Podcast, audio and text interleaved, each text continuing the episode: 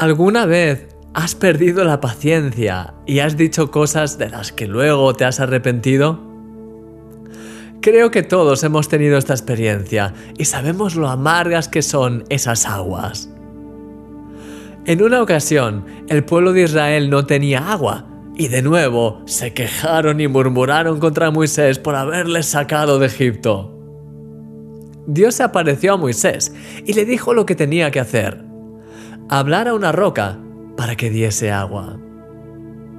En ese momento, Moisés, aquel que la Biblia misma calificaba como el hombre más manso de la tierra, perdió los nervios. En lugar de hacer lo que Dios le dijo, confrontó al pueblo de Israel diciéndoles, Oíd ahora, rebeldes, ¿os hemos de hacer salir aguas de la peña? Golpeando dos veces la roca, hizo que saliese agua. Por un breve momento se combinaron en él impaciencia, soberbia y desobediencia.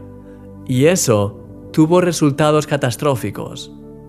Su reacción le impidió completar su destino. No perdió la salvación, pero su mala reacción le impidió completar su misión en la tierra, no pudiendo entrar en la tierra prometida. En mi caminar con el Señor he aprendido poco a poco que no soy yo el que cambia a las personas, sino Dios, y Él trabaja de diferentes maneras con cada uno.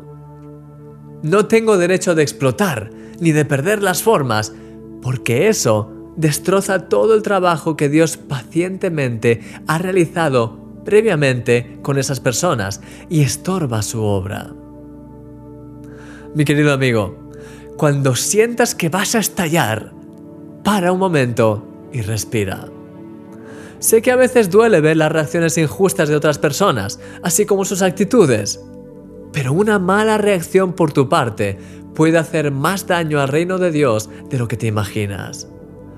No caigas en ese tipo de trampa del enemigo. Solo mira al cielo y deja que la paz del Señor te inunde. Él ya está trabajando, tanto en tu vida como en la vida de las otras personas. Mi querido amigo, eres un milagro.